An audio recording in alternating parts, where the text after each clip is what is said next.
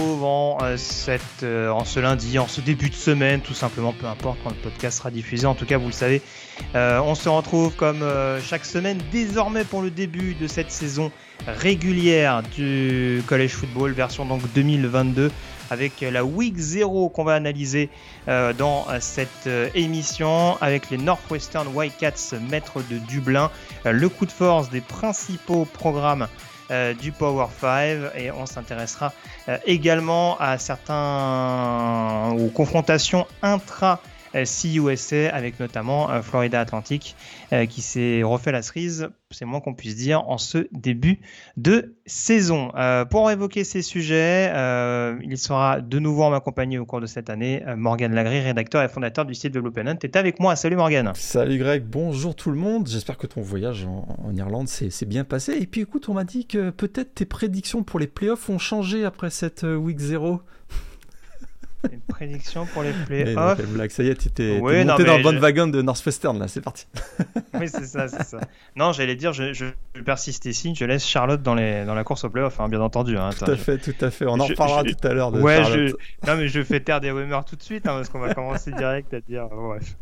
Euh, donc je disais Morgan, quelques petits éléments. On va découper un petit peu cette euh, cette week 0 en quatre parties. Euh, on abordera notamment les programmes du Power 5, euh, de la Mountain West et de la CUSA un petit peu plus tard. Il n'y a pas eu de duel énormément accroché. Fort heureusement pour nous et pour moi très égoïstement.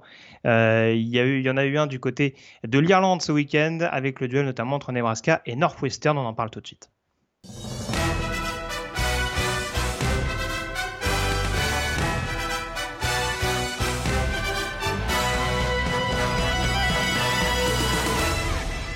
C'était donc le duel attendu de cette week 0 euh, Morgan du côté de l'Aviva Stadium de Dublin, ce match intra-Big Ten entre euh, Northwestern et Nebraska. On est, on est pas mal gâté ces derniers temps du côté de Dublin. Alors je, je dis ces derniers temps, ça commence à remonter un petit peu malgré tout. Euh, mais c'est vrai que on a eu le Penn State UCF il y a quelques années de ça, qui avait été un- assez plaisant à voir. Tout à Et fait. c'est vrai que la fois précédente, on avait déjà eu un duel intra-conférence, puisque ça avait opposé euh, Georgia Tech à Boston College, avec pour le coup un match qui s'était terminé sur le tout dernier drive euh, pour assurer la victoire des, des Yellow Jackets. Donc euh, ça faisait un petit moment euh, qu'on n'avait pas eu le plaisir de voir un match du côté de Dublin. Le Illinois-Nebraska de la saison dernière ayant été relocalisé à la dernière minute euh, du côté de Champaign en raison justement de la Covid. Exact. Euh, donc du coup, qu'à cela ne tienne, Nebraska de retour cette année pour affronter euh, Northwestern. Euh, duel assez intrigant puisque Nebraska, on en avait parlé, euh, meilleure équipe de l'histoire à 3-9, blablabla, tout le bordel. Euh, recrutement assez intéressant et c'était une grosse curiosité de voir notamment ce qu'allait proposer Casey Thompson sur le poste de quarterback. Euh, on va un petit peu décrire le, cours de la rencontre, mais très clairement, en tout cas, on a mis dès le début de la rencontre, euh, on a fait appel en tout cas dès le début de la rencontre euh, à Casey Thompson pour voir éventuellement de quel bois il chauffait. Et on n'a pas forcément été déçus, notamment en première mi-temps. Ah bah ça a super bien démarré. Premier drive euh, quasi parfait, puisque si je ne me trompe pas, c'est sur le premier drive, drive pardon, que, que, Nebraska prend une avance de 7-0, une passe de Casey Thompson donc sur Isaiah euh, Garcia Castaneda, qui a d'ailleurs fait un très bon match, hein, euh, qu'on a, a beaucoup vu. Un très bon match, mais il a aussi causé un petit fumble qui a coûté cher. Ça, on va en reparler tout de suite. Mais...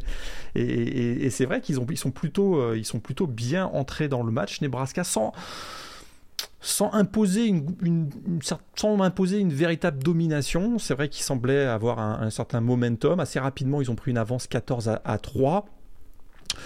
On sentait une équipe de, de- Northwestern euh, plutôt en, retrait. Est-ce que c'était euh, voilà, le décalage horaire, ce genre de choses? Peut-être que un petit peu de, temps au démarrage. Mais ensuite, euh, je sais que sur le site, on a, on a titré Les Huskers retombent dans les travers parce que très clairement, par rapport à la saison 2021, on prend les mêmes et on recommence. Hein. C'est-à-dire que bah, ce sont des pertes de balles coûteuses, des décisions du coaching staff avec notamment le head coach dont je vais te laisser parler plus que contestables, controversés et qui ont un impact énorme sur le résultat final. Et puis une fin de match où on a l'impression qu'à partir du moment où cette équipe de Nebraska euh, perd le momentum, ils sont incapables de s'en sortir. Mais en fait, ce qui est très bizarre dans ce match, et ça, s'est vu du coup au cours des, deux périodes, hein, c'est-à-dire que on a commencé un petit peu à en parler, ils mènent donc 17, euh, euh, non que je me trompe pas, ils mènent 14, à 3 14 à 3 dans le deuxième quart après ce touchdown à la course inscrit par Kazet Thompson. Et il mène, du coup, donc 28-17. Euh, après les deux touchdowns d'Anthony Grant, le deuxième touchdown d'Anthony Grant faisant suite. En plus, ces deux touchdowns interviennent donc à moins de 30 secondes d'écart, puisqu'entre les deux, il y a le fumble de Cam Porter qui rend le ballon à Nebraska dans la moitié de terrain des Whitecats. Et là on, se, là, on se dit, ils reprennent 11 points d'avance. Euh, c'est bon, quoi. Ah bah là, en tout cas, voilà, ils, se, sont déjà fait remonter une fois. Ils ont remontré en début de deuxième mi-temps que, voilà, que globalement, sur le papier, ils avaient tout pour, euh, pour aller chercher cette équipe de Northwestern, même si ça en détaillera peut-être un petit peu, mais dans tous les secteurs, ils n'ont pas dominé Northwestern et ça s'est ressenti notamment sur la fin de match. Mais on se dit en tout cas que Nebraska tient le bon bout. Et oui, bah, donne-nous un petit peu ton avis là-dessus, mais c'est vrai qu'il n'y en a pas beaucoup qui l'ont compris. Cet onside kick tenté par Scott Frost à 28-17 donc pour Nebraska, qui rend le ballon à Northwestern parce que du coup les Whitecats étaient préparés à cette éventualité et recouvrent le ballon par Andrew Claire. Et derrière c'est le touchdown de Camp Porter. Et malgré tout, c'est un autre match qui commence parce que, ah bah, mine de rien, dans la tête des joueurs des Cornhuskers, il s'effondre. Je, voilà, je pense qu'on est retombé un petit peu dans le truc. Mince, ça va encore nous arriver, quoi. Exactement. Alors, la seule explication que je, que je peux trouver, c'est que le feeling de Scott Frost, le coach des Cornhuskers à ce moment-là, c'est on vient de prendre 11 points d'avance, on vient de marquer deux touchdowns au sol avec Anthony Grant. Euh, on, a, on a clairement le momentum, on peut les tuer. On peut, on peut littéralement euh, euh, fermer le match, terminer le match avec. C'est plus ou moins, c'est plus ou moins ce qu'il a expliqué en conférence de presse. Voilà, et il se dit, il se dit l'année dernière, on a perdu quoi 9 matchs ou 8 ou 9 matchs avec un touchdown ou moins d'écart. Euh, on va pas recommencer ça. Si on peut passer à 35, à 17 on y va. C'est le bon moment. Je crois en mon équipe, j'ai confiance en mon équipe. Je pense qu'on est capable. Mais le résultat final, il est catastrophique. Il est absolument catastrophique. Et à partir du moment où Northwestern a récupéré le ballon, même euh, les visages sur la sideline qu'on pouvait voir à la télévision, notamment le visage de Scott Frost, c'est je viens de faire une connerie, j'ai bien peur que je viens de mettre mon équipe dans la merde et que ça va recommencer comme l'an dernier. Et derrière, et derrière, on voit un Ryan Ilinski qui se dit, avec toute son expérience, qui se dit oh oh oh, là on vient, on a très clairement une brèche pour pouvoir les faire douter et, faire, et revenir à 28-24. Il réussit un drive parfait avec une magnifique passe. Et derrière, bah derrière, ça a complètement basculé. Et Nebraska, comme on l'avait indiqué sur le, sur le site, retombe dans leur travers parce que là, il y a plus personne en défense. Ils se regardent tous, problème d'assignation, tackling faible. T'as l'impression qu'ils ont plus de jambes, plus de jus, que c'est terminé. Mm. On avait eu des blagues hein, de Scott Frost qui disait euh, que euh, ces joueurs avaient beaucoup vomi euh, pendant, le, pendant le camp d'entraînement ben écoute, ils avaient plus de jus, hein, tes amis, tes, tes, joueurs, parce que là c'était assez flagrant. Et à partir du moment où ils sont revenus à 28-24, euh, moi j'avais quasiment plus aucun doute que Northwestern allait au moins reprendre l'avantage et probablement gagner le match. Bah après, encore une fois, en plus, en plus le scénario faisant, ça c'est vrai que je l'ai pas précisé en, amont, je l'avais un petit peu dit sur les réseaux. Euh, il y avait quand même globalement euh, même si ce match était censé sur le papier euh, être un match que Northwestern recevait, parce que c'était un match d'Evanston qui était délocalisé donc du côté de Dublin, donc c'était Northwestern qui prenait un petit peu le risque de perdre euh, ce match à domicile en, le jouant sur terrain neutre. Un peu bizarre comme phrase, mais pourquoi pas. et en fait, le truc, c'est qu'on s'est rendu compte qu'il y avait énormément de supporters des Cornhuskers qui étaient là notamment beaucoup d'Américains, parce que j'ai pu échanger avec eux, euh, avec certains, il y en a quand même beaucoup qui ont fait l'effort, et d'ailleurs ça Scott France a souligné après, parce que a expliqué que bon, euh, ça, ça l'emmerdait un peu par rapport au sacrifice qu'avait dû concéder pas mal de gens à se déplacer en Irlande et tout pour venir. Donc, euh, il y avait quand même une énorme affluence de la part des fans des Cornhuskers du côté de la Viva Stadium. Et forcément, le scénario faisant et la volonté de relancer le suspense, on va dire, c'est un peu comme au tennis, on va dire. C'est-à-dire que dès qu'on sent qu'il va y avoir quelque chose qui va repassionner un petit peu le match, redonner une dimension un peu dramatique au match, bah du coup ça vire de bord. Et en fait, on s'est rendu compte que même si Northwestern avait, euh, on va dire, des sympathisants dans le stade, c'était pas aussi marqué que lorsque Northwestern revient à 28-24, où là on se dit, euh, allez quoi, on y va, euh, on va aller marquer le touchdown. Donc en plus, il y a, il y a une espèce de, ferveur populaire qui s'est euh, qui, qui, qui s'est qui s'est positionné derrière les joueurs de Northwestern à un moment où ils récupèrent un momentum qui, qui leur paraissait inespéré. Et ouais, comme tu le disais, du côté de Nebraska, euh, voilà, Scott Frost a pris un énorme risque. Faire ça sur un tout premier match de la saison, alors que ah, le principal but L'objectif principal serait sans doute été déjà de conforter une victoire et peut-être de prendre des risques un peu plus tard, peut-être contre des équipes un peu, un peu moins, à un peu moins à ta portée sur le papier euh, cette saison. Mais là, oui, c'est sûr que ça a mis un coup, ça a mis un coup derrière la tête. Alors, si je peux me, juste me permettre d'enchaîner, pardon, euh, tu disais que la défense, par exemple, ça leur a coupé les jambes. Malheureusement, c'est plus l'attaque. J'ai l'impression que ça euh, que ça les a endormis parce que malheureusement, défensivement, euh, Nebraska a beaucoup souffert face à cette attaque de Northwestern. Et il y a un point clé pour moi qu'on ne peut pas occulter, même si c'est pas le seul point où il faut mettre l'emphase euh, négativement, on va dire, sur, Nebraska. C'est ce pass rush. On attendait énormément du pass rush de Nebraska et c'était un, match-up clé dans ce match face au tackle imposant de Northwestern, notamment euh, le left tackle Peter Skoransky. Le pass rush de Nebraska a été totalement annihilé. Tout à fait. Skoronski qui fait un match monumental d'ailleurs. Hein. On a beaucoup insisté sur sa, sur sa performance et effectivement, euh, mais c'est un, c'est un petit peu ce qu'on connaît de Northwestern. On sait que c'est souvent par là que Northwestern va réussir à reprendre le momentum ou réussir à, préserver le score, un, score en leur faveur dans un match, c'est-à-dire imposer euh, le duel dans les tranchées et, le gagner. effectivement, je suis une des grandes déceptions de cette rencontre, c'est, de ne pas avoir vu une équipe de Nebraska qu'on disait en net progrès au niveau du pass rush, alors qu'on l'a absolument pas vu ça euh, pendant cette rencontre, et notamment pendant les, moments clés où on a l'impression que Ryan euh, Ininski il a été parfois mis sous pression, mais de manière générale, lorsqu'il fallait euh, lancer une passe euh, décisive sur un deuxième, troisième down, écoute, il était, euh, il était assez tranquille hein, dans son fauteuil. Hein. Ah oui, clairement. Et, ça, ça et, derrière les, les couvertures, parce qu'il y a, il y, a, il y a au moins une, deux, trois réceptions que j'ai en tête où le, le, receveur, il a à peu près personne à 10 mètres autour de lui.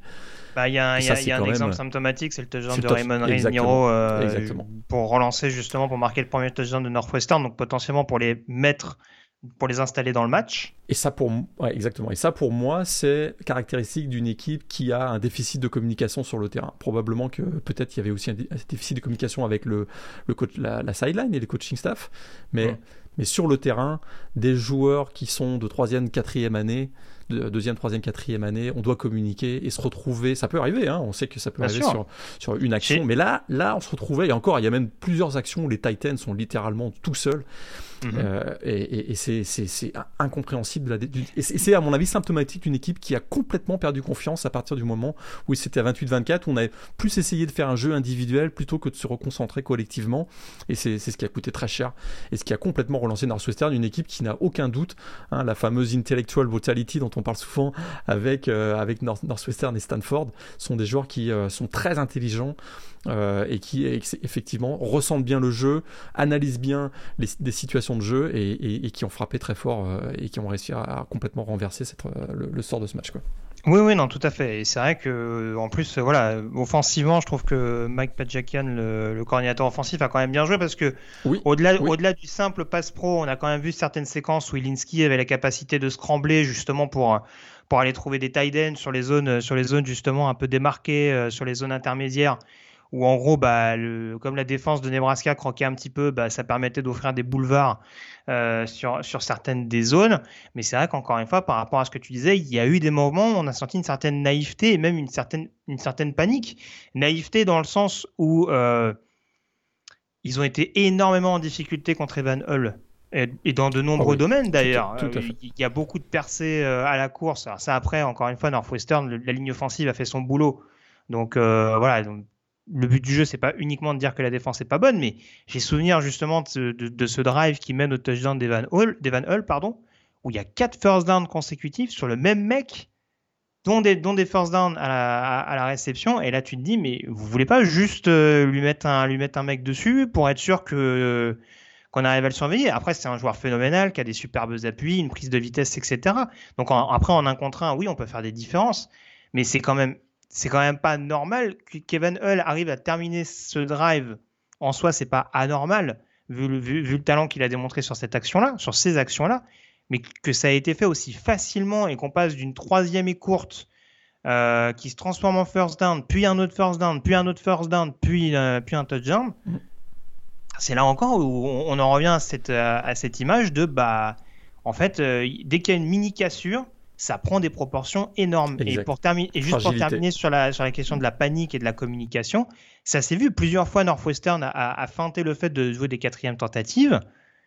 Et on a senti, mais alors, mais des, mouvements de panique, ça, ça bougeait partout sur la ligne de Nebraska. Qu'est-ce qu'on fait? C'est un miracle qu'il n'y ait pas eu d'infraction de, de, de, la zone neutre sur ce genre d'action, parce que vraiment, on s'est dit, mais euh, tout est fait pour que, euh, pour que Nebraska se fasse piéger. Donc, euh, ça, ça n'a pas aidé. Et puis, offensivement, oui, Casey Thompson a commencé à perdre pied.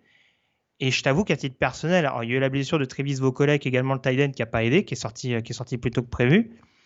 Mais j'ai été très étonné aussi du rajeunissement progressif du groupe, ou en tout cas d'un turnover du, du, personnel, principalement dans les troisième et quatrième cartons, justement au moment où ton équipe, on va me dire, ça peut apporter justement un électrochoc le fait qu'il y ait des nouvelles, euh, des nouvelles têtes qui arrivent. Mais c'est bien aussi d'essayer de remettre en confiance ces joueurs qui sont là, quoi. Exact, tout à fait. Et, un résultat étonnant quand on sait que l'année dernière, euh, Nebraska avait gagné 56 à 7. C'est ça. Contre Northwestern.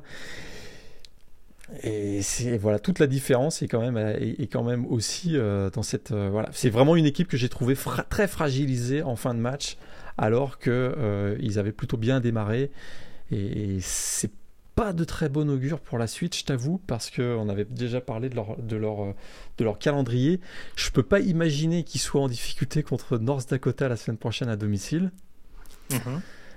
Mais North Dakota, c'est une équipe à la Northwestern. Euh, c'est très très solide dans les tranchées.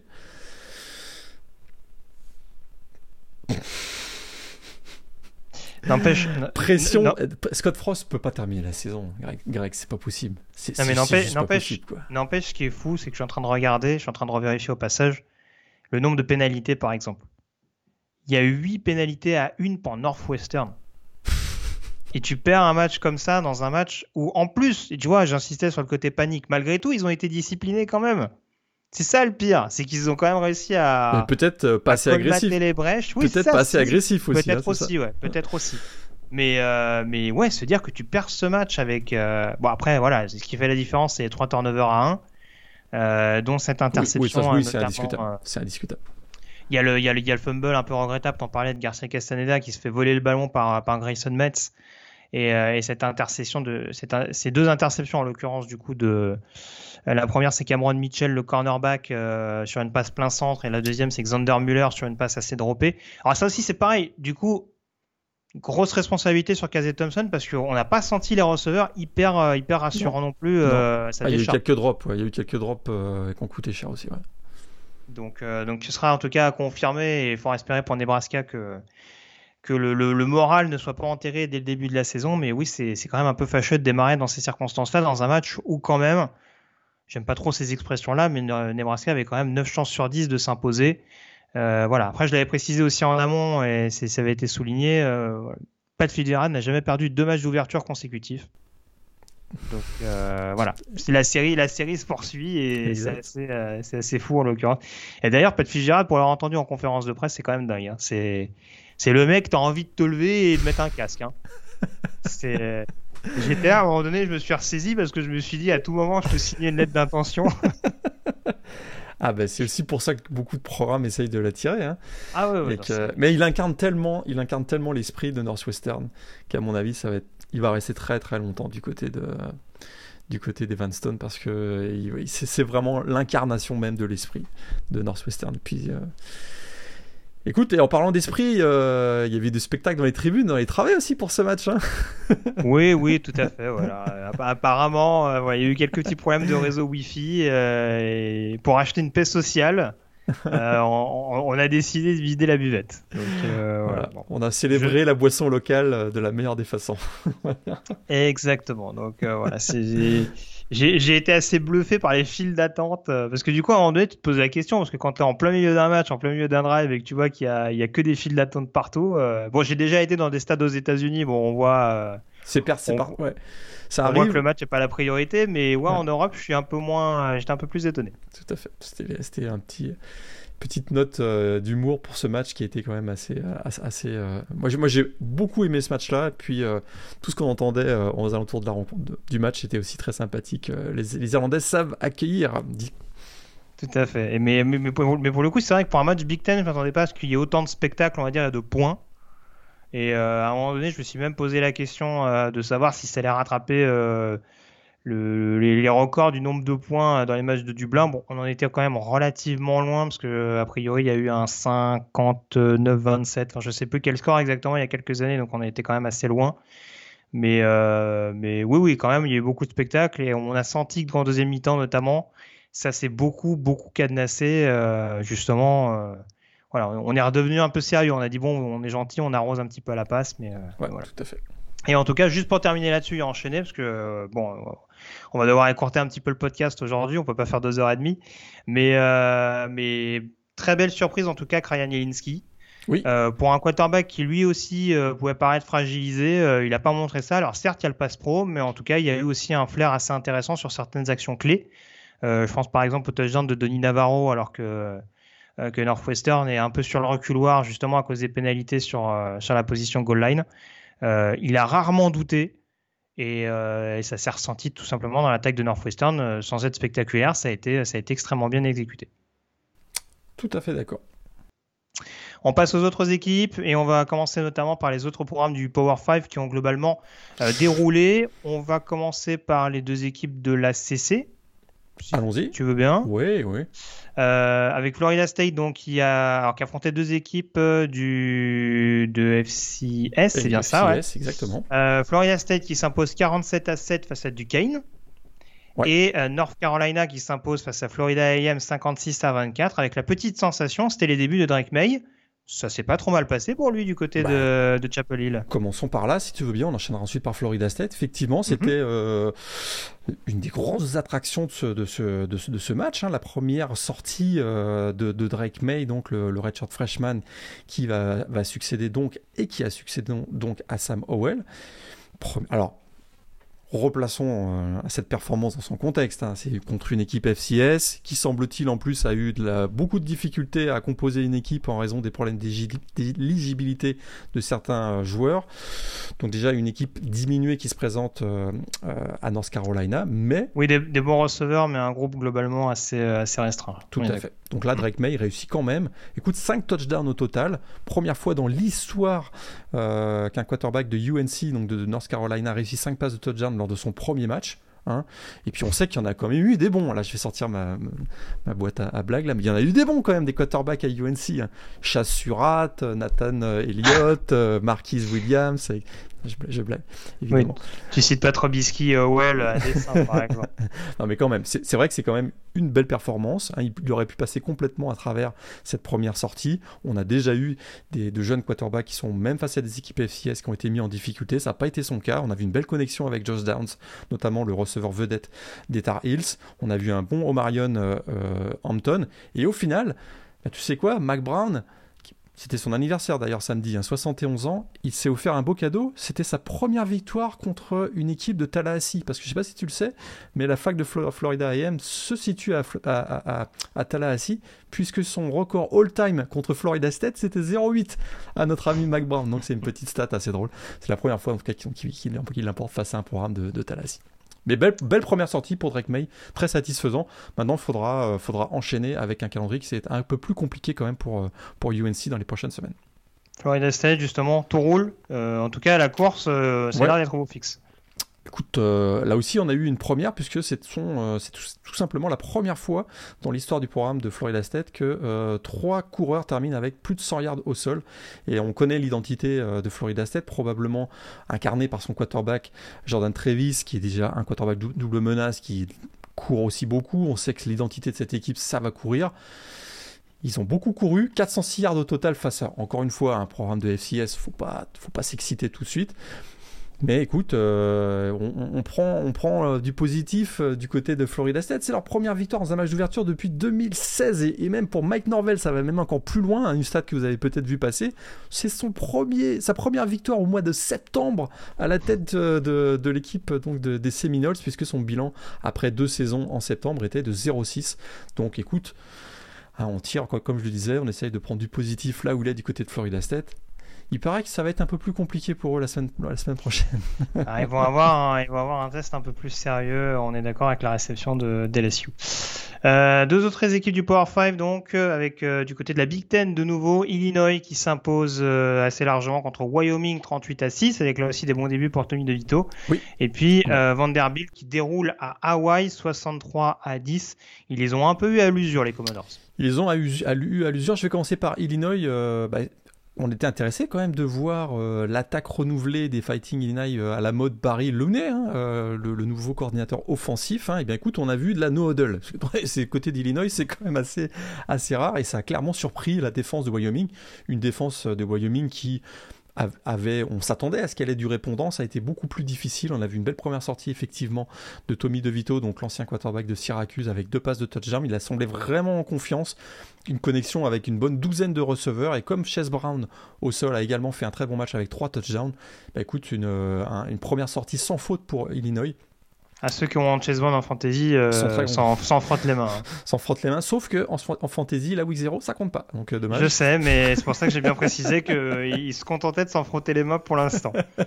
Et Illinois jouera contre Indiana dans un match 100% Big Ten la semaine prochaine. Tout à fait. Mauvaise nouvelle, c'est la blessure de Justin McRae. Par, contre, dans le backfield offensif, justement, ça retire un peu d'alternance sur le jeu au sol. Après, on verra si c'est un peu comme à Minnesota et qu'on est capable de sortir des running backs euh, à chaque euh, à chaque match euh, si le besoin s'en fait sentir. Mais, mais petit coup dur pour, l'attaque de, des Fighting Illinois. Pour, pour Vanderbilt, ben, grosse première impression pour cette équipe de Vandy. Hein. on, avait, on avait un peu ri hein, au moment de la publication du Mediapol de pré-saison, puisque je crois que Vanderbilt avait reçu quelques votes. 600 euh, yards au sol, euh, pardon, 600 yards au total, 404 euh, yards au sol, deux touchdowns défensifs sur retour de fumble. C'est la première victoire de Vandy depuis octobre 2021. Hein, une série de 7 défaites qui se, qui se, qui se termine Hawaï avait pourtant ouvert le score, mais très clairement, la puissance, comme tu l'as dit, hein, à l'usure, la puissance athlétique des Commodores et euh, de, belles inspirations de, du quarterback McBride, notamment sur une course de 87 yards qui a donné un touchdown. Puis on a vu une belle équipe de Vandy face à un adversaire qui, cherche son identité ou qui cherche à retrouver son identité d'une attaque explosive euh, autour du, nouveau head coach euh, Tommy, Tommy Chang. Bah écoute, on a vu une belle victoire de Vanderbilt, 63 à 10. C'est quand même assez rare de voir cette équipe de Vandy marquer 63 points. Je crois que ça, datait de plusieurs décennies qu'ils n'avaient pas marqué euh, plus de 60 points. Donc, euh, bravo. Non, mais c'est bien ça en confiance, mais ça confirme aussi que le, chantier euh, est assez vaste du côté d'Hawaï. Hein, parce que voilà, sans faire un joueur à Vanderbilt qui reste un programme de la SEC, t'en prends 60 contre Vanderbilt, tu peux, tu peux en prendre beaucoup contre d'autres équipes aussi. Hein. Mais vraiment, ce programme-là, à mon avis, va progresser tout au long de la saison. Et effectivement, là, ils viennent de sortir d'un camp d'entraînement où ils apprennent très probablement hein, le, système à la, Timmy Chang, qui lui-même se cherche et, cherche euh, quels, sont les, quels vont être ses alliés dans son groupe pour, pour développer son système de jeu. Ça ira probablement beaucoup mieux euh, pour Hawaii dans les matchs de Mountain West dans les prochaines semaines. On ouvre notre page Mountain West justement pour parler des trois autres programmes euh, qui se sont imposés ce week-end avec notamment UNLV qui a déroulé face à Idaho State, victoire 52 à 21, Idaho State programme de FCS. Euh, on a également le succès un peu plus compliqué pour Utah State à la maison contre Connecticut 31 à 20 et la victoire de Nevada sur le terrain de New Mexico State, succès 23 à 12 du Wolfpack. Alors la petite surprise du côté de UNLV, même si on en avait eu euh, quelques petits prémices au cours de la semaine, c'est que ce n'est pas Harrison Bailey qui a démarré le match. Hein. L'ancien quarterback euh, de, Tennessee, 4 étoiles de Tennessee, a laissé sa place à, Doug Bromfield. On sait qu'ils avaient été nommés tous les deux euh, QB1 partagés. Ça n'a pas été tant que ça partagé, puisque c'est essentiellement Bromfield, Doug Bromfield qui a joué. Euh, Par contre, Ricky White, il est là. Hein. Tout à fait. Ricky White, le receveur, hein, vous vous souvenez dans la preview, on vous avait parlé de ce duo Harrison Bailey, Ricky White, qui avait brillé énormément dans la région d'Atlanta, si je me souviens bien, au lycée. Les deux étaient absolument explosifs. Euh, ben, finalement, là, on a vu Doug Brownfield au poste de quarterback. Ricky White était là, 182 yards sur réception en première mi-temps. Record de la fac. Au total, il finit avec deux, euh, touchdowns et une belle victoire de UNLV face à Idaho State, donc 52 à, à 21. Utah State, un, petit mot. Ça avait bien commencé pour bah, Connecticut, qui a perdu malheureusement euh, Taekwon Robertson sur blessure également. Ouais, effectivement. A priori, c'était un match déséquilibré. Hein. le champion de la Mountain West contre une équipe qui venait de faire 1-11 l'an dernier et qui avait eu euh, un gros shuffling du, coup, au niveau du, du, coaching staff, puisque c'était l'arrivée de Jim Mora. On a commencé à tomber de nos chaises quand on a vu 14-0 pour Yukon. Bravo à Yukon, quand même. Hein. On a eu l'effet Jim Mora, une équipe qui cherche à retrouver sa, crédibilité. Je trouve que malgré la défaite 31-20 au final, euh, c'est ce qu'on a vu. On a vu une équipe qui, euh, est même revenue à 24-20 en, deuxième mi-temps. Il y, a encore, beaucoup de travail, mais ils ont réussi à faire douter cette équipe de Utah State euh, qui certaines, questions à se poser. On sait qu'il y a eu aussi beaucoup, beaucoup, beaucoup de changements du côté du Tastet, mais on a vu un Logan Bonner à 3 touchdowns. Je ne sais pas s'ils sortent euh, réconfortés ou rassurés du côté de Utah State, mais au moins ils regardent euh, le classement et puis ils voient une victoire, zéro défaite. Voilà. Puis euh, Nevada, je le disais, donc victoire 23-12. J'en profite d'ailleurs pour saluer Antoine, hein, fan officiel de New Mexico State en France, hein, que j'ai eu la chance de croiser à, l'aéroport en arrivant à Dublin. Euh, donc euh, voilà, qui n'a pas pu suivre ce match. Euh, enfin, qui a, qui a, a peut-être suivi d'un peu plus loin, en l'occurrence, la prestation du programme de New Mexico State. Donc victoire 23 à 12. J'allais dire Nevada s'est fait un petit peu peur. il, laisse, il laisse New Mexico State revenir dans le troisième quart, mais il y avait déjà 17-2 à la mi-temps. Euh, L'important c'était de, de, se rassurer. Euh, ça a tourné, on a partagé les snaps a priori entre Ellington et Cox. Oui, tout à fait. Euh, Illingsworth, pardon. Illingsworth, Illingsworth et Cox. Euh, encore une fois, j'ai plus eu l'impression qu'on a eu affaire à un scrimmage malgré, malgré les, nombreux changements qu'il y a du côté de Nevada, ils n'ont jamais été vraiment inquiétés par New Mexico State. Donc, euh, Diego Pavia, on attendait de savoir ce qu'il est en, net. Et première mi-temps très compliqué. Trois interceptions à l'arrivée, remplacées par Gavin Frakes au retour des vestiaires. Tout à fait. C'est là que tu vois qu'il y a un vrai écart entre Yuko et, même le, bas de tableau, on va dire, de la, de la FBS. Il y a quand même un gros écart et effectivement, ça a été difficile pour lui en, début de match. On termine du coup avec euh, les derniers résultats et notamment donc la CUSA avec euh, Western Kentucky qui s'impose euh, sans trop de dommages face à Austin PA, victoire 38 à 27 Austin PA programme de FCS et puis on avait également les deux confrontations intra CUSA avec notamment la victoire de North Texas du côté de UTEP 31 à 13 et la victoire de Florida Atlantic contre Charlotte 43 à 13. On t'écoute Morgan, dis-nous tout sur ces trois matchs. Florida, Atlantique, Florida Atlantic qui donc quand même bat Charlotte 43 à 13 et en terminant le match avec comme quarterback le fils du coach euh, Will Taggart. Donc voilà, je pense que tout est résumé dans, dans, cette image. il y, a eu, il y a eu plus ou moins balade. On peut le dire, Charlotte était aux fraises. Ouais. ouais Ils se sont C'est ma classique, quand elle est de circonstance, je peux pas ne pas la sortir. Ils se sont fait ouvrir très clairement. Euh, ah, le run swap est perfectible. Hein. Ouais, et ils ont, ils ont rien produit en attaque non plus. Euh, du coup, ils ont réussi à faire briller Nkosi Perry, et ça, c'est quand même assez fort. Euh, puisqu'il termine avec 206, 256 yards à la passe et un touchdown. On a vu aussi un, un bon Larry McCammon, plus de 100 yards euh, au sol. La, route est longue. Il y a eu un changement de coaching staff du côté de Charlotte, mais, euh, mais c'est vrai que oui, ça rassure pas totalement sur la capacité à être efficace cette saison quand tu prends une telle telle déroute contre un, contre un potentiel adversaire direct. Et à l'inverse, on a vu une équipe avec beaucoup d'allant du côté de Florida Atlantique. Euh, on n'est pas avare de, de, critiques sur Wittagart. Il faut, faut avouer que ça a été plutôt très satisfaisant pour cette première sortie dans un match intra-conférence en plus. Quoi. Tout à fait. Et puis donc je disais North Texas, euh, ça déroule. Alors euh, UTEP, ils vont retomber dans leur travers un petit peu. Euh, jeu au sol inefficace globalement. et puis du côté North Texas, un, j'allais dire un bon début pour Sinanoé, en tout cas opportunisme avec des actions qui ont été concrétisées. Il n'y a pas que du bon, tous les voyants ne sont pas ouverts. Hein. Ça tombe bien pour une équipe qui s'appelle le Green. Euh, enfin non, justement, ça tombe pas bien. Mais, euh, mais oui, oui, en tout cas, euh, en tout cas, ouais, du côté de UTEP, ça rassure pas d'emblée sur la possibilité de rééditer une belle saison comme ils l'ont fait la saison passée. Dommage parce que c'était presque sold out du côté du, du Sun Bowl. Il y avait vraiment une grosse ambiance, mais gâché un petit peu par les orages qui ont obligé à décaler le coup d'envoi de ce match ça a peut-être un peu brisé l'espèce de, hype et de momentum qu'il y avait autour du, coup d'envoi. Et, du coup, on a vu un Gavin Hardison assez décevant, notamment avec une faible efficacité, 21 sur 48, pas suffisant en tout cas pour bouger cette bonne défense de North Texas. On a fait le tour sur le résultat de cette week 0. On peut désormais se projeter sur la première semaine de saison régulière.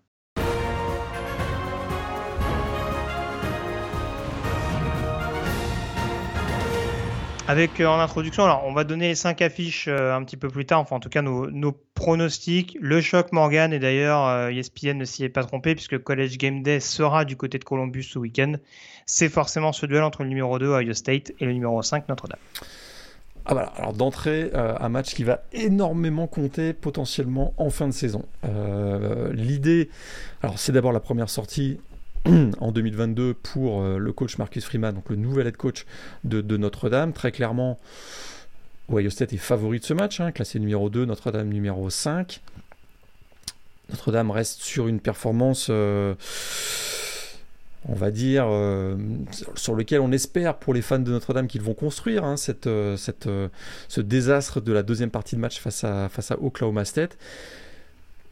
Là, il va falloir être beaucoup plus solide en, défense parce que très clairement, c'est là que ça va se jouer. Hein. C'est la défense de Notre-Dame. Va-t-elle réussir à ralentir ce qu'on dit être la meilleure attaque du pays, qui statistiquement euh, l'était l'an dernier Et quand on sait que euh, beaucoup des arguments offensifs des Buckeyes sont de retour cette année, CJ Stroud au quarterback en tête, Treveyon Anderson, euh, Jackson Smith, Njigba, le, le receveur est également de retour. C'est là que ça va se jouer. Il y a aussi le contexte que le match va se jouer du côté de Ohio 7. Très clairement, c'est pas favorable pour Notre-Dame, mais c'est un énorme match parce que ce sont deux équipes de top 5 qui, comme je disais tout de suite, ont des aspirations pour jouer les playoffs et qu'une victoire dans ce match-là va lancer leur saison de manière très positive et que le vaincu aura déjà probablement utilisé son joker euh, pour la suite de la saison. Tout à fait, ouais. On parlait du duel assez excitant entre le, pass pro de Northwestern et le pass rush de Nebraska ce week-end. Là, très clairement, tu l'as dit, euh, l'attaque d'Ohio State et notamment la ligne offensive contre le, premier rideau défensif de Notre-Dame, ça peut donner quelque chose d'assez euh, d'assez détonnant et qui pourrait clairement donner une indication sur le, sur le résultat final qu'on pourra donner tout à l'heure. Avant de s'intéresser aux cinq pronostics, je donne rapidement le calendrier, notamment les équipes du top 25, en tout cas les équipes qui seront intéressantes à suivre. Ça commencera donc, attention, dans la nuit du vendredi 2 au samedi 3 septembre, euh, très espacé au cours de la semaine, euh, cette première semaine de saison régulière, avec donc dans la nuit de jeudi à vendredi à 1h du matin, heure française, donc euh, Oklahoma State, classé numéro 12, qui recevra Central Michigan.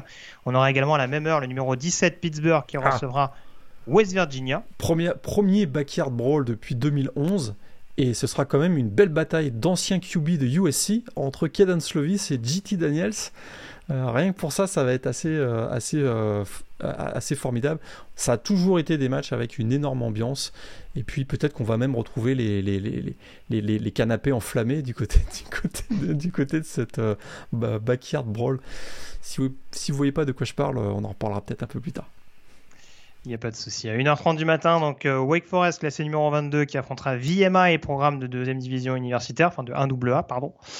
Euh, et Penn State à 2h du matin qui sera en déplacement du côté de Purdue. Ça, c'est peut-être, euh, ça concerne pas d'équipe placée, mais c'est peut-être la principale affiche à suivre dans cette nuit de jeudi à, vendredi entre deux gros candidats aux principaux spots de la Big Ouais, et puis j'attends énormément ce duel à distance entre Aidan O'Connell, le quarterback de Purdue, et, euh, et, le backfield défensif de Penn State avec des joueurs comme Joey Porter ou euh, J.R. Brown qui sont euh, peut-être des futurs prospects NFL. Ça risque, à mon avis, de se jouer ici si le backfield défensif de Penn State réussit à bloquer Aidan O'Connell. Penn State va probablement s'en sortir dans ce match. Un peu moins de rencontres excitantes, on dira, dans la nuit de vendredi à samedi, avec euh, à 1h du matin tout de même Michigan State, classé numéro 15, qui euh, recevra Western Michigan. Euh, on aura Virginia Tech et Wilfried Penney qui seront en déplacement du côté d'Old Dominion, ce sera à 1h du matin également. Et puis le fameux Indiana Illinois dont tu parlais tout à l'heure, Morgan, qui sera prévu, lui, à 2h. nouveau duel et nouvelle confrontation intra-Big Ten. On passe au samedi avec du coup à 18h, toujours en française, Texas AM, classé numéro 6 qui recevra Sam Houston State, programme de FCS. Numéro 8, Michigan qui recevra Colorado State à 18h également. toujours à 18h, NC State, classé numéro 13, qui se déplacera du côté d'East Carolina. Match explosif en perspective. Hein. Kevin, Devin Leary, quarterback de NC State, face à Holton Allers, quarterback de East Carolina. Et attention, NC State, East Carolina a fait, a fait trembler South Carolina l'an dernier, tu t'en souviens? Exactement. Attention. Attention, attention, à 21h30, alors là, attention, sortez vos agendas parce que là, ça va commencer à partir dans tous les sens. le numéro 9, Oklahoma, recevra UTEP. Hein, on parlait des, on parlait des, des Miners a quelques secondes. Euh, voilà, bienvenue à Norman pour, pour continuer votre saison. Le numéro 16, Miami, recevra Bethune Cookman, programme de FCS et programme euh, où évolue Jordan Avicé, le defensive end français, si je ne m'abuse. Ouais, je crois qu'il a été repositionné en attaque, si je ne me trompe pas. Hein. Ah, j'ai cru voir passer qu'il était, euh, qu'il était annoncé Titan aussi. Peut-être que je me trompe, mais j'ai cru voir passer ça. Très bien. Euh, toujours à 21h30, le déplacement de Houston, classé numéro 24 à UTSS. Ça peut être un duel assez excitant à suivre du côté de l'Alamo Dome.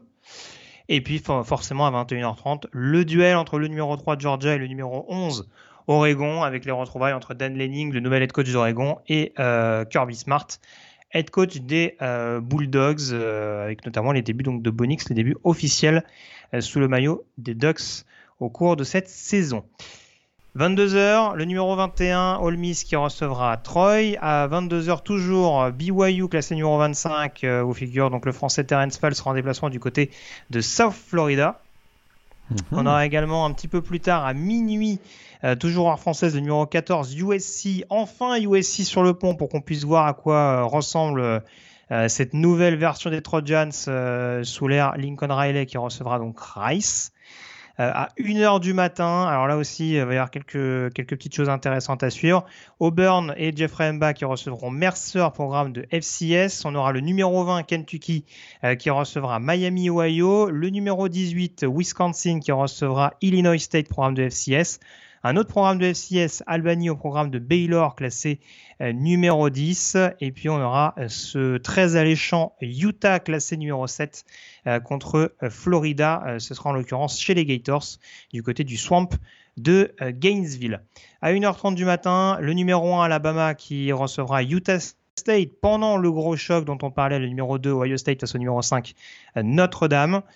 1h30 euh, toujours, SMU et euh, Junior AO se déplaceront du côté de North Texas.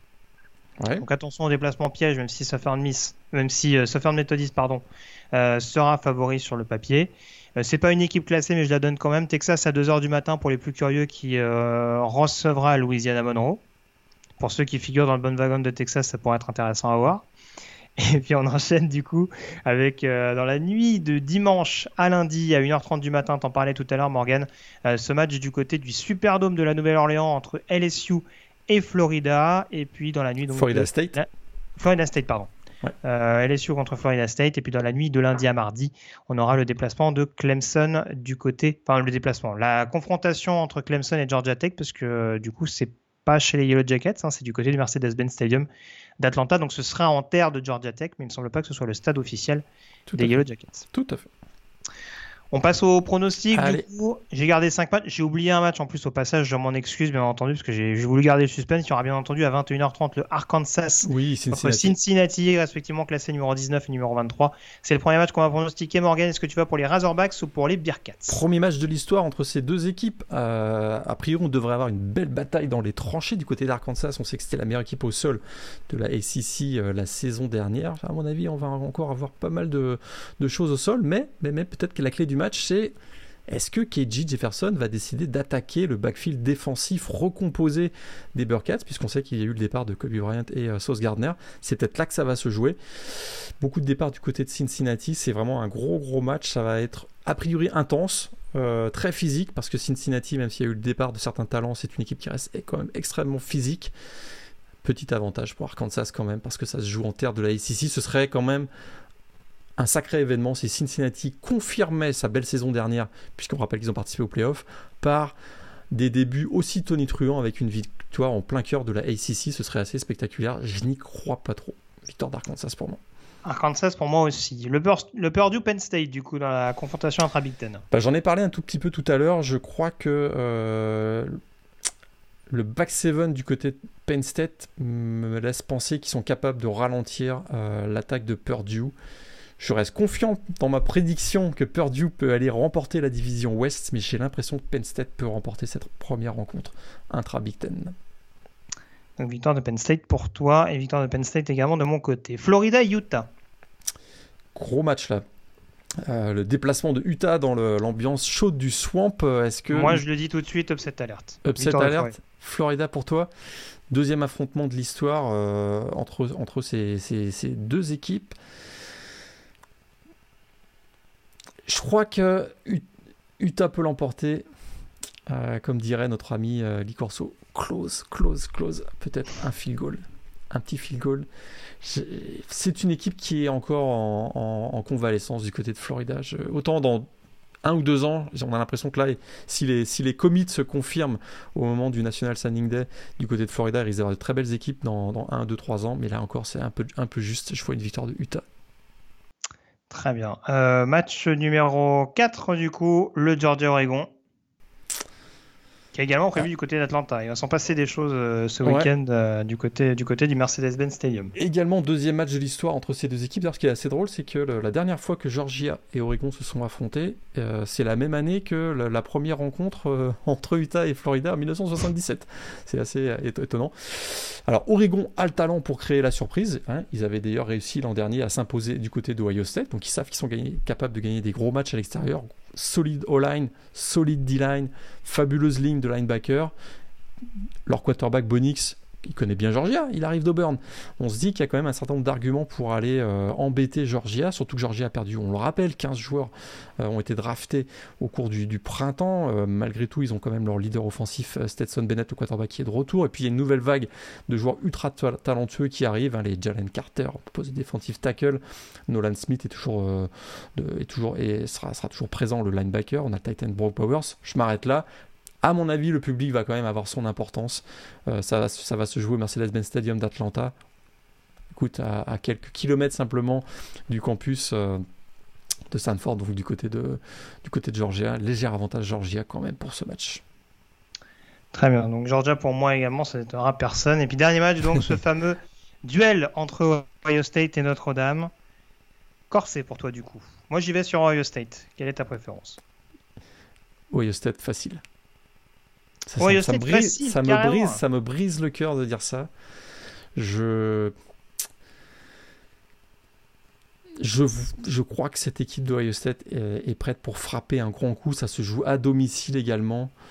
Je, Écoute, Brian Kelly a souvent été critiqué par sa incapacité à faire euh, step up son équipe, son comme on dit, dans les grands matchs. Je demande encore à voir que Marcus Freeman est capable de le faire. Puis l'échantillon qu'on a vu de Marcus Freeman lors du dernier Fiesta Bowl, même le contexte était bien différent. Je suis pas rassuré, on va dire. Je suis pas rassuré et euh, il y a tellement de talent du côté de Ohio une équipe qui est en mission pour aller chercher le titre national cette année. J'ai peur que euh, l'écart soit assez conséquent. Peut-être un match serré en première mi-temps, puis derrière, euh, ça va, ça va exploser. Ohio State pour moi. Tout à fait. Moi, j'annonce Ohio State champion de toute façon à la fin de la saison, donc je suis un peu en accord avec mes principes. Donc, euh, donc voilà en tout cas ce qu'on pouvait dire sur cette preview de la week 1, qui aura presque duré aussi longtemps que la, le débrief de la week 0. en tout cas, le débrief de, de Northwestern Nebraska. Super première semaine quand même. Hein. Oui, tout à fait. Ouais. Il, y, en aura pour tous les goûts. Et encore une fois, c'est ce qui est intéressant avec ces premières semaines et avec le fait que la NFL démarre un peu plus tard, c'est que bah, du coup, on a au moins euh, 5 nuits euh, de collège football euh, sur, la, sur la semaine à venir. Donc, euh, donc voilà, il y en aura encore une fois pour tous les goûts. Préparer le café. Et, voilà. Et généralement, encore une fois, on l'a pas forcément dit, mais le LSU Florida State est peut-être dans un degré moindre Georgia State Clemson à surveiller parce qu'on a déjà vu ah des retournements de situation, des matchs absolument dingues justement sur ces fameux matchs en prime time du dimanche et du lundi. Tout à fait, on a tous le souvenir d'un match de Texas il n'y a pas si longtemps que ça. Euh, bah, c'était Texas Notre-Dame, non? Texas Notre-Dame, absolument. Ça Il y avait Texas Notre-Dame, même le Florida State Notre-Dame l'année dernière avait placé prolongation, effectivement. Donc effectivement, les matchs du, du, dimanche et du lundi, parfois il y a des, y a des affiches un peu douteuses, mais ça finit très régulièrement par des super matchs. Donc puis écoute, l'ambiance de à LSU, LSU Florida State, c'est quand même deux ténors du, du, de la FBS, quel que soit leur niveau. ça va être un, un très gros match a priori. Oui, c'est ça. Puis euh, au, Superdome, voilà, ça promet d'avoir une belle, une belle ambiance au final. Euh, bah écoute, je te remercie en tout cas Morgan d'avoir été en ma compagnie et on se retrouve du coup bah la semaine prochaine pour débriefer tout ça et pour s'intéresser à cette première semaine euh, de saison régulière. Merci à vous de nous avoir suivis et ne manquez rien du coup de l'actualité du collège football, notamment sur www.top.com ou à l'occasion de nos prochaines émissions. Salut à tous et à très vite. Ciao. Salut à tous.